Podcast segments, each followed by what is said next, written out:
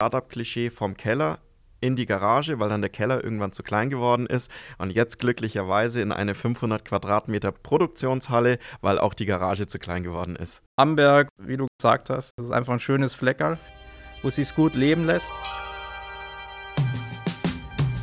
Hallo Amberg, ich bin Alexander vom Amberg Podcast der Wirtschaftsförderung Amberg und heute haben wir uns zwei Gründer von AMS Reichert eingeladen. AMS Reichert revolutioniert hochinnovativ die Fertigung von Kabelbäumen und erfüllt trotz aller Innovation auch alte Gründerklischees. Herzlich willkommen Matthias Reichert und Matthias Pohl. Hallo. Hallo. Zweimal Matthias macht es für den Moderator natürlich ganz toll. Ich hoffe, wir kriegen es trotzdem hin äh, und es kommen keine Irritationen auf. Unsere regelmäßigen Hörer werden sich schon fragen, warum der Podcast jetzt nicht unter Amberg am Start läuft. Wir finden aber, dass die Gründung AMS Reichert so viel hergibt, dass wir es in den normalen Podcast genommen haben. Genug der Vorrede, ich würde sagen, ihr stellt euch einfach mal kurz vor, wer ihr seid und was ihr bei AMS Reichert macht. Genau, mein Name ist Matthias Reichert. Ich bin einer der Mitgründer äh, von AMS Reichert. Freut mich sehr, damit ich wieder mal hier bin in Amberg. Ich habe hier vor langer Zeit studiert, Umwelttechnik, damals noch an der FH Amberg.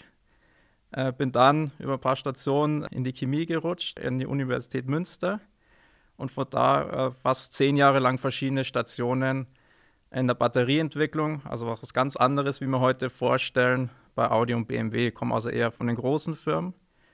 Jetzt eben mit unserer ersten Gründung äh, der Revolution der Kabelindustrie. Ja, hallo zusammen, der andere Matthias im Bunde. Äh, mein Name ist Matthias Pohl und auch ich habe an der OTH in Amberg studiert. Ich komme eigentlich aus dem Fichtelgebirge. Ich hatte es dann aber wegen dem Studium hier nach Amberg mitgezogen. Dort habe ich im Bachelor Maschinenbau studiert und dann im Master den Applied Research in Engineering Science, aber auch im Thema Produktionstechnik. Und deswegen ist eigentlich dann auch diese Startup-Idee mit Produktion und allem genau das Richtige für mich. Bei AMS Reichert bin ich als äh, Technikverantwortlicher. Ich sage immer liebevoll, das Mädchen für alles, also wo es dann wirklich von der Konstruktion, Programmierung, aber auch Elektrotechnik, also das komplette Portfolio, das darf ich eben abdecken. Aber wie es bei einem Startup am Anfang immer so mit ist, natürlich werden alle Themen, also auch wenn es Immobiliensuche oder irgendwelche Förderprojekte oder sowas, werden natürlich ähm, unter uns Gründern gemeinsam mit entschieden und besprochen. Wunderbar, vielen Dank. Jetzt würde ich sagen, wir kennen euch zwei. Wir kennen den Firmennamen. Wir haben schon mal Kabelbaum gehört. Jetzt ist die Frage, was macht AMS Reichert, was es bis jetzt noch nicht gibt? Schrägstrich, was ist ein Kabelbaum?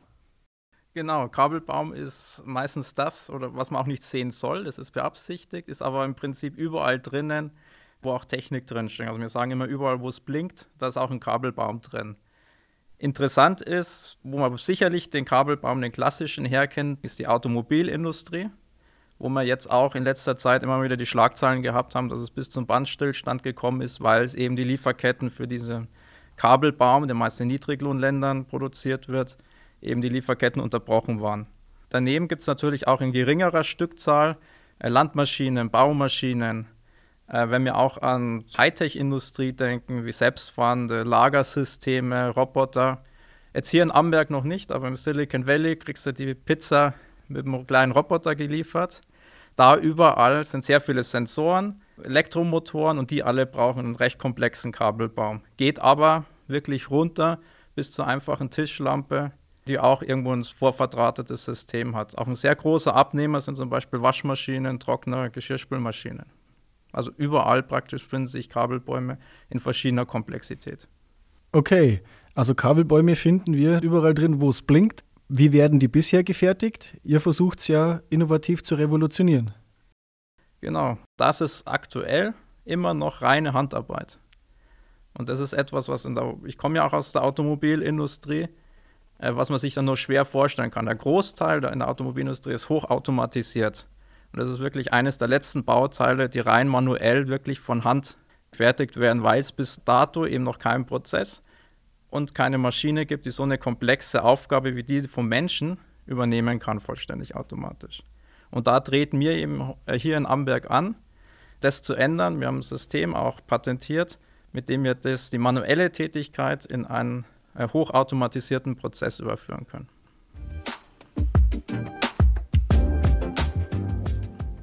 Okay, damit wird es schon um einiges klarer. Das heißt, ähm, ihr wollt dafür zukünftig weniger Menschen, mehr Maschinen einsetzen. Was ist dann eure Neuerung oder Innovation dabei? Ist da vorher noch keiner draufgekommen?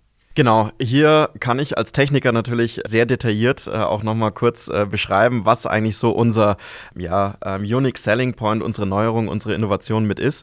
Ich sage immer, der Mensch mit den komplexen Bewegungen, man kann sich das immer so ein bisschen vorstellen, Automobilwerk, das sind diese ganzen großen Roboter, die sich dann bewegen und Bewegungen machen und da wird im Endeffekt unser, unsere Hände, unsere Arme mit nachgeahmt und das ist eigentlich so ein bisschen der Punkt, dass oft in Automatisierungslösungen versucht werden, händische, manuelle Prozesse, die wir Menschen extrem gut und extrem schnell eigentlich äh, machen können, die mit einem Robotersystem zu automatisieren. Und da muss ich ehrlich sagen, dass man da im Moment die Roboter noch keine Chance gegen uns Menschen haben, weil wir Menschen einfach mit unserer Flexibilität und auch mit unserer Anpassungsfähigkeit ähm, ja immer noch unglaublich gut sind. Und genau aus diesem Grund haben wir gesagt, nur äh, statt menschlichen Arbeitern irgendwelche Roboterarme hinzustellen, das reicht nicht. Der Prozess muss komplett neu gedacht werden. Und das ist eigentlich das Besondere, dass wir sagen, okay, äh, wir haben den Prozess so designt, dass er eben mit einfachsten Portal- und Roboter- und Greiflösungen realisierbar ist und dadurch eben nicht mehr diese komplexen Bewegungen, die wir Menschen mit unseren Händen ähm, ausführen können, benötigt werden. Und das hat eigentlich, sage ich mal, ziemlich viel auch Hirnschmalz mit benötigt, weil auch zum Beispiel die Greifer, die diese Leitungen mit aufgreifen, ähm, sehr ausgeklügelt sein müssen. Und wir haben auch etliche Forschungsprojekte und so schon mit angeguckt. Ähm, so wie wir das bis jetzt gemacht haben, ist bisher noch keiner auf den Weg gekommen und deswegen konnten wir das auch bisher schon patentieren. Klingt spannend die Kombination von der Software und den technischen Greifern, ihr habt es vorhin schon mal im Vorgespräch auch gesagt, die, die Sensorik und die Optik, das ist ja quasi dann das, was euch unterscheidet. Genau, richtig. Also einerseits der gesamte Prozess, dass der einfach anders ist wie ähm, bei der bisherigen Fertigung und zusätzlich natürlich noch die Automatisierungstechnik, die Sensorik, die Optik, die Programmierung. Also im Endeffekt dieses Gesamtpaket, das dann zusammenspielt und dadurch dann auch wirklich einen sehr effizienten Prozess mitmacht. Und wie kommt man jetzt auf die Idee, die Kabelbäume so neu zu fertigen? Matthias Reichert hat es vorhin schon gesagt, kommt auch einen, zu einem Teil aus der Batterietechnik. Batterie und Kabelbaum würde jetzt für mich als Laien sehr nahe zusammenliegen. Äh, kommt die Idee daher oder kam die woanders her? Gut, bei der Idee muss man sagen, es gibt eine familiäre Vorbelastung. Ich selbst bin gebürtiger Neumarkter. Das war damals einer der Epizentren der Kabelsatz, Kabelbaumindustrie in Deutschland, auch mit der größte Standort in Europa, wo man wirklich dann auch die Automobilwerke in der Umgebung beliefert hat. Äh, bis eben dann der Osterweiterung da natürlich billigere Löhne für diese rein händischen Tätigkeiten gelockt haben. Äh, mein Vater, der leider heute nicht dabei sein kann, hat sicherlich jetzt hier viel mehr zu erzählen über den Kabelbaum und die Geschichte. Ich mache es aber kurz. Äh, war 40 Jahre lang in vielen leitenden Positionen in diesem Business unterwegs, hat da auch Werke in Asien aufgebaut und eben mit dieser Verlagerung vorangetrieben, immer wieder. Hat aber schon immer im Hinterkopf gehabt, dem Eintritt in die Rente, dass er dieses große Thema endlich mal angeben will. Es gibt natürlich verschiedene Ideen, es gibt verschiedene Ansätze, auch vorher schon das zu tun.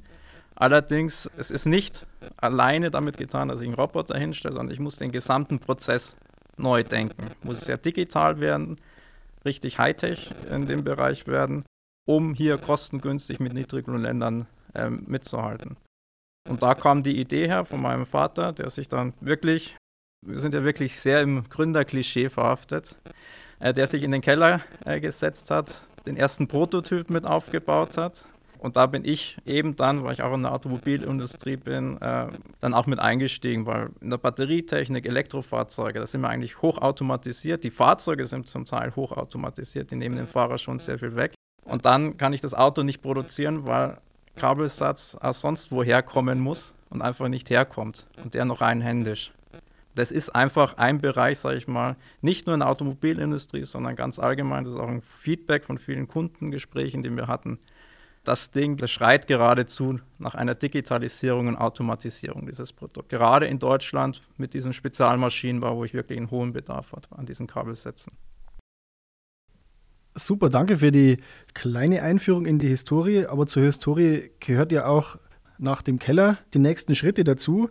Ihr habt es ja beide schon gerade gesagt, ihr kommt auch aus verschiedenen Richtungen. Aber die OTH, glaube ich, ist ja auch für euch so ein verbindendes Element. Kleiner Sidestep dazu. Wer den letzten Podcast noch nicht gehört hat mit dem Bastian Vergnon, der ist auch seit kurzem online, aber auch er war ja an eurer Gründungsgeschichte beteiligt. Deswegen, wie gehört die OTH bei euch dazu? Da haben wir uns zuerst in Neumarkt gab es diesen Ableger von der OTH, dieses Still, ich glaube Digital Innovation Lab, betreut vom Philipp Hermannsdörfer damals. Und er hat dann nochmal den Kontakt äh, zur OTH aufgebaut und eben auch zu einem Pool, das er da hatte, an Leuten, die gründungswillig sind. Und so sind wir dann auf Matthias gekommen.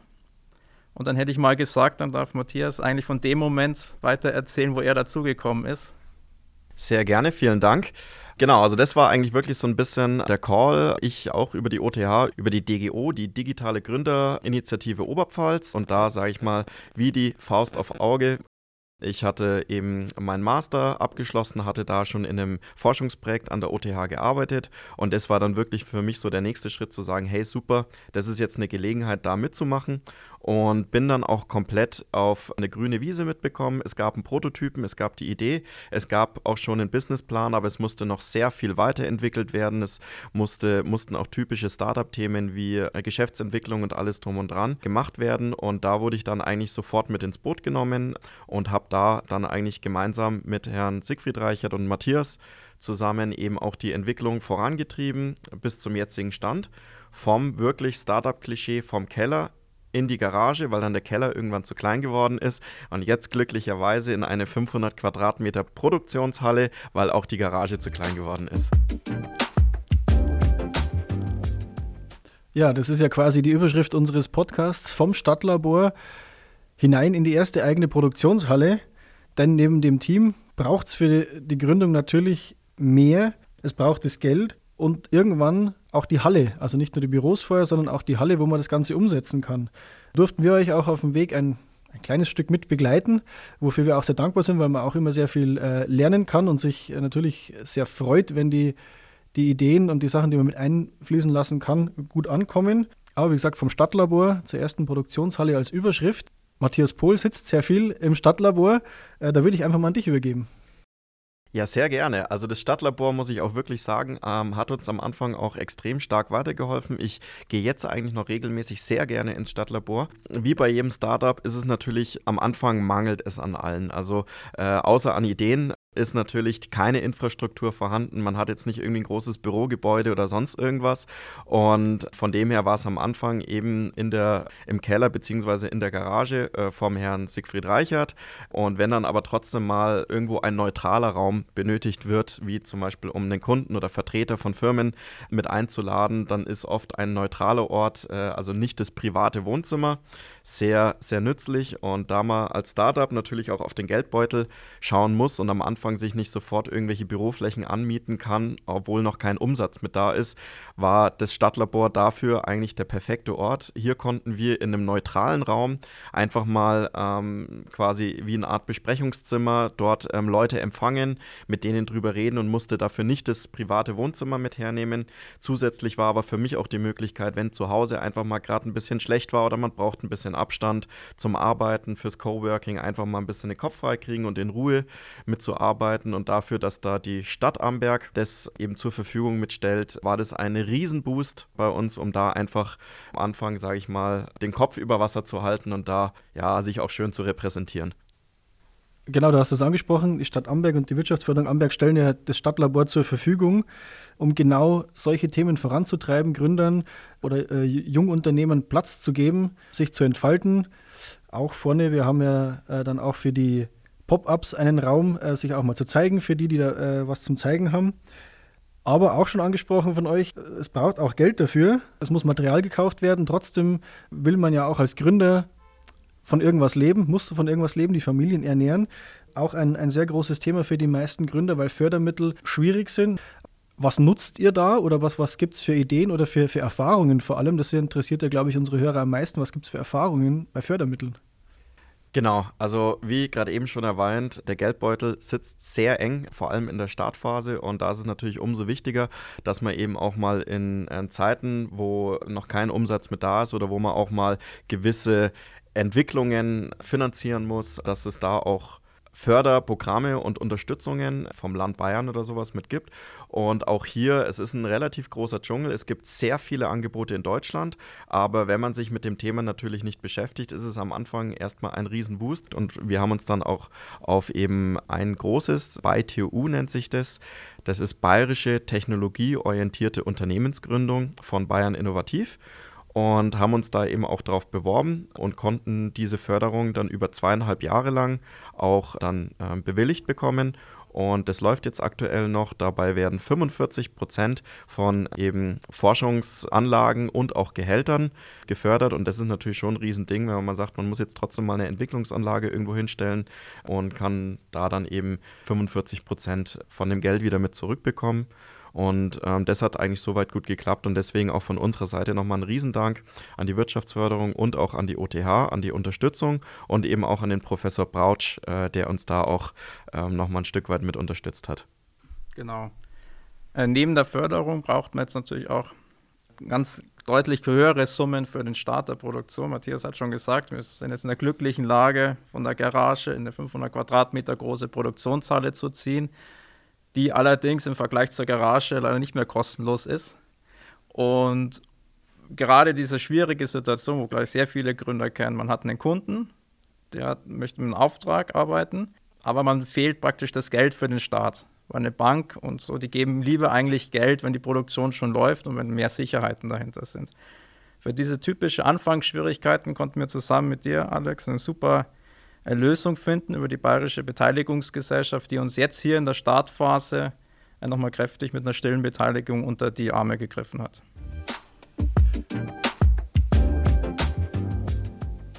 Ja, freut uns, wenn wir auch da helfen konnten natürlich. Und das Schöne daran ist, ihr habt die ganzen Schwierigkeiten, die bisherigen bravourös gemeistert. Und vor zwei Wochen durfte ich mit der Kollegin auch in die erste eigene, vorhin schon angesprochene Produktionshalle kommen. Wie kam es denn jetzt zu der, der ersten Anlage? Also die Immobiliensuche war definitiv nochmal eine große Herausforderung. Also haben wir überall unsere Fühler mit ausgestreckt und auch hier hat eben die Wirtschaftsförderung uns auch immer wieder mit Angeboten unterstützt. Manchmal ähm, gibt es gewisse Gewerbeimmobilien, die nicht auf eBay Kleinanzeigen oder anderen Portalen mit sind und da kam dann immer mal eine E-Mail von dir, Alex, wo es dann hieß, hey, schaut euch doch das mal mit an.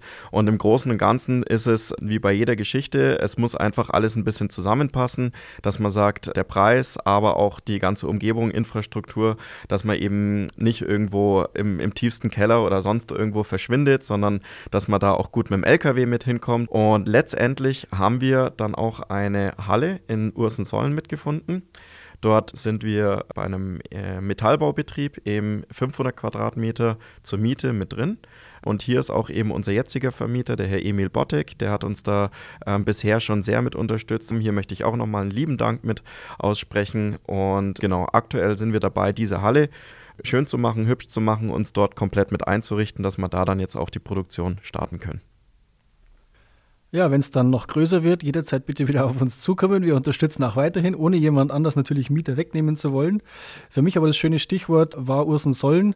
Das äh, liegt ja auch in unserem Wirtschaftsraum Amberg, den wir von der Wirtschaftsförderung ja auch betreiben, um genau auch Gründer oder auch andere Firmen mit äh, anzuziehen bzw. Werbung dafür machen zu können und freuen uns, wenn die Firmen regional sind. Es muss nicht immer alles in Amberg sein, sondern in den Städten, sondern da gehören die Gemeinden außenrum ganz genauso dazu. Deswegen freut es uns, dass das mit dem Wirtschaftsraum so toll funktioniert hat. Gibt aber auch die Frage natürlich, Matthias Reichert hat es vorhin schon gesagt, äh, Ingolstadt, München, BMW, Audi. Warum entscheidet man sich trotzdem für unsere eher kleinere, aber aus unserer Sicht sehr viel schönere Region und gegen die großen Städte, wo es ja sicher auch Angebote gegeben hat? Genau, also da neben den, muss man auch ganz klar sagen, neben den Hardfacts, äh, wir haben hier in Amberg in der Region auch ein Top-Netzwerk an Hightech-Firmen, die nicht nur Konkurrenz sind, Wettbewerb sind, sondern auch äh, Unterstützung sind. Wir haben die OTH mit einem großen Pool an Fachkräften, gerade im Thema Maschinenbau, Automatisierung, Digitalisierung, da wo die OTH wirklich viel äh, bietet. Äh, ist natürlich neben diesen Hard Facts gibt es natürlich auch noch äh, Soft Facts, äh, die aber nicht weniger wichtig sind. Und das wäre, damit man natürlich Oberpfalz, ist auch meine Heimat als gebürtiger Oberpfälzer, dann natürlich toll ist, wieder zurückzukommen. wenn man München, Ingolstadt aus den Städten wieder hierher kommt, wie du gesagt hast, das ist einfach ein schönes Fleckerl, wo es sich gut leben lässt. Wieder zurück in die Nähe von der Familie, gerade mit kleinen Kindern ist das, glaube ich, ein idealer Ort. Genauso wie man mit Gründer Matthias auch sich pudelwohl mit seiner Tochter und seiner Frau hier fühlt. Genau, und also ich, ich kann es eigentlich nur bestätigen, Elternhaus ist ja eigentlich im Fichtelgebirge, trotzdem habe ich mich nach dem Studium auch entschieden, hier in der Oberpfalz zu bleiben. Das, denke ich mal, spricht auch wieder hier für Amberg und die Region. Ähm, und nichtsdestotrotz ist es auch weiterhin so, dass die Gründerszene hier eigentlich jetzt langsam auch ein bisschen Boost mitbekommt, dass sich hier etwas entwickelt. Einerseits natürlich durch so Angebote wie die ähm, DGO von der OTH oder eben das Stadtlabor und die Wirtschaftsförderung. Andererseits natürlich auch, dass dieses Thema auch in der Gesellschaft, glaube ich, immer interessanter mit wird. Und dadurch hat sich auch in Amberg so ein, äh, ich nenne es jetzt einfach mal sehr familiäres Gründernetzwerk so ein bisschen mit aufgebaut. Äh, wenn man natürlich im Coworken im Stadtlabor mit ist, dann trifft man ja auch viele andere Coworker oder eben diese Pop-up-Stores, die vorne dann immer mit drin sind. Das heißt, man lernt sich untereinander kennen aus vielen Bereichen. Und da muss ich ehrlich sagen, das ist hier alles sehr äh, viel persönlicher, viel familiärer als jetzt zum Beispiel diese typische Anonymität ähm, in der Großstadt wie in München oder so. Ja, Matthias Pohl, du hast das gerade schon angesprochen. Die Gründerszene in Amberg, wir versuchen sie auch zusammenzuhalten, unter anderem durch Stadtlabor, Coworking, Pop-ups, aber auch durch unseren Macht ein Ding-Dienstag. Da geht es uns immer darum, in fünf bis zehn Minuten. Schaffen wir meistens nicht, weil es äh, meistens zu interessant sind, die Gründungen. Ähm, einfach mal zu präsentieren und einen Raum zu schaffen für die Gründer, dass man sich einfach austauschen kann, dass man auch Partner, Mitarbeiter finden kann. Das auf einer aus unserer Sicht relativ lockeren Art. Gerade angesprochen waren aber auch schon die Fachkräfte. Ich war ja mit der Kollegin, wie gesagt, bei euch in der Halle. Mir gegenüber stehen gerade zwei Leute. Auch wenn die Produktion innovativ und äh, maschinell erfolgt, bleibt für mich die Frage, macht ihr das dann zu zweit oder braucht ihr noch Mitarbeiter dafür? Jede, jede Firma ähm, kann eigentlich nie komplett äh, nur mit Maschinen gehen. Also irgendwo werden die Menschen noch benötigt. Und da haben wir jetzt eigentlich schon die große Herausforderung. Und weil die typischen Mitarbeiter eben keine, sag ich mal, ungelernten Kräfte mit sind, sondern das ähm, durch die hohe Automatisierung braucht man vor allem Entwickler, äh, helle Köpfe, die eben ähm, die Prozesse mit weiterentwickeln. Und hier ist es eben auch so, dass man wirklich sagen, Automatisierung lebt eigentlich von der Weiterentwicklung. Und da schätzen wir auch natürlich die Nähe zu OTH dass wir hier hoffentlich auch den ein oder anderen Werkstudenten, Abschlussarbeit oder zukünftigen Mitarbeiter mitfinden können. Wenn ihr Interesse habt, meldet euch auch gern bei uns, ähm, weil äh, nur zu zweit kann man dann trotzdem nicht äh, zukunftsfähig in Zukunft mit dastehen. Also da sind wir auch wirklich sehr froh, wenn wir da auch einen Zulauf mitfinden. Also Amberg und junge Studenten, ihr habt es gehört, wer auf der Suche nach einem Job ist, nach einem Praktikum ist, nach einem äh, Bachelor oder Master, ähm, einfach bei Matthias Pohl und bei Matthias Reichert melden. Und dann sind wir gespannt, wie die OTH weiter Zulauf zu AMS Reichert gibt. Haltet uns da gerne auf dem Laufenden. Sehr gerne.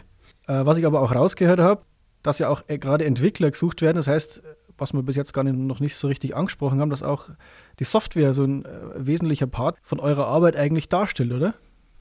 Äh, genau.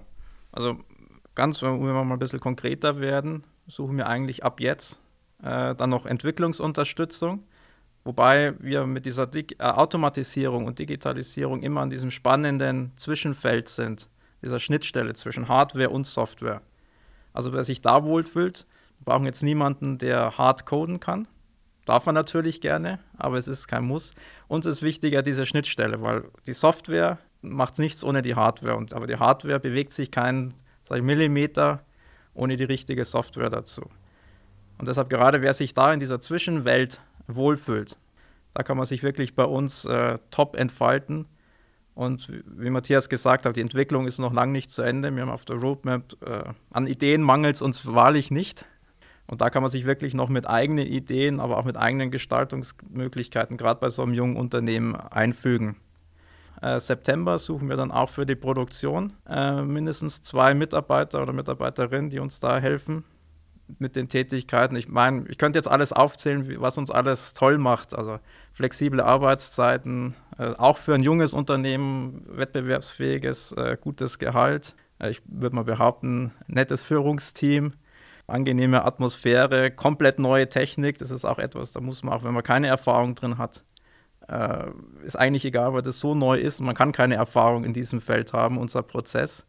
Einfach mit am Anfang mit dabei sein, mit der Firma mitwachsen. Ich glaube, das ist ein, ist ein ganz tolles Angebot. Klingt super.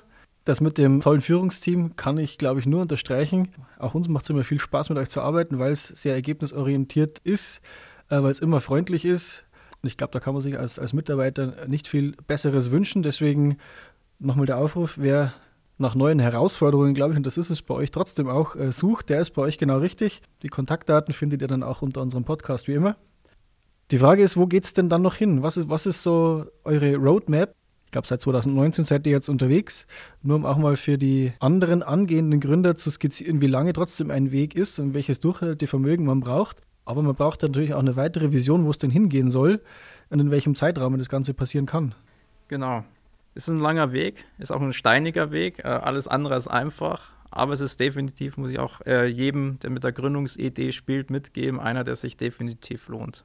Das ist eine ganz andere Erfahrung, ein ganz anderes Arbeiten, super Motivation dahinter, den Weg wirklich zu gehen. Da kann ich wirklich nur jeden, der mit dem Gedanken spielt, ans Herzen legen, diesen Weg auch und diesen Schritt auch zu tun mit seiner Idee. Vor allem in Amberg mit dieser super Unterstützung, mit den verschiedenen Institutionen, die da wirklich schon eine super Basis geben, um da auch nicht bei Null starten zu müssen.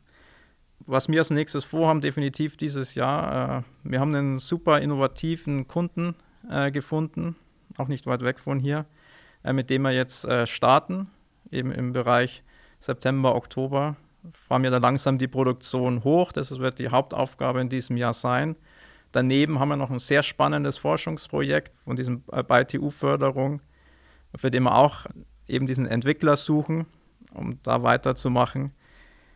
Für die nächsten Jahre ist dann geplant, die Produktion weiter zu skalieren. Wir sind also sehr darauf bedacht, dass wir jetzt nicht das extrem schnelle, wie man es oft aus Amerika kennt, Wachstum anstreben, den Markt sofort zu übernehmen, sondern wir haben uns auch zum Ziel gesetzt, äh, sehr organisch, sehr stabil wachsen zu wollen äh, und damit auch mehr Möglichkeiten, mehr Freiheiten wirklich als junges Unternehmen uns auch behalten zu können. Deshalb dieses Jahr wirklich der, die erste Produktion, dann die Stückzahl hochfahren. In die nächsten Jahre werden dann, wir führen schon tolle Kundengespräche, neue Projekte, auch extrem spannende, da können wir dann hoffentlich hier auch mal davon berichten. Also sowas hat man auch noch nicht gesehen, sind schon in der Pipeline. Das steht die nächsten Jahre an, das dann umzusetzen. Und natürlich, äh, Matthias ist da extrem ehrgeizig. Wir haben ja sehr, sagen wir, krasse Entwicklungsroadmap äh, wo wir sicherlich dann auch noch mehr Entwickler brauchen, um die umzusetzen, um immer weiter zu implementieren und auch immer automatisierter und digitaler zu werden. Von eurem Ausblick zurück zur Podcastaufnahme, die wir hier gerade machen. Herzlichen Dank, Matthias Pohl und Matthias Reichert, für die tollen Einblicke in das spannende Unternehmen, in die Entwicklungen, in die Innovationen, in die Ideen und in euer Unternehmertum. Ich sage von unserer Seite herzlichen Dank. Was wollt ihr unseren Zuhörern zum Schluss noch mit auf den Weg geben? Ja, zum Anfang erstmal auch vielen Dank, dass wir uns hier vorstellen durften. Hat uns wirklich sehr gefreut. Ja, ich kann eigentlich wirklich bloß sagen, jeder, der sich äh, für uns interessiert, sei es jetzt einfach Mitarbeiter, sei es aber auch einfach vielleicht eine ansässige Firma, die sagt, super, ich äh, könnte mir ja genau das Produkt oder irgendwie was mit vorstellen oder einfach nur jemand, der neugierig mit ist. Wir sind eigentlich jederzeit fürs Netzwerken offen und die Kontaktdaten, das Alex hast du ja schon gesagt, die werden dann mit ähm, im Anhang mit drin sein. Also schreibt uns einfach eine E-Mail oder kurz anrufen oder sonst irgendwie und dann wird es uns freuen, wenn wir da auch ein bisschen mehr mehr Bekanntheit in der Region erlangen. Und genau, deswegen würde ich so jetzt einfach mal sagen, vielen Dank fürs Zuhören und ja, bis vielleicht zum nächsten Mal. Ja, dann nochmals herzlichen Dank, viel Erfolg weiterhin auf eurem Weg und euch Amberg viel Spaß bei unserem nächsten Podcast.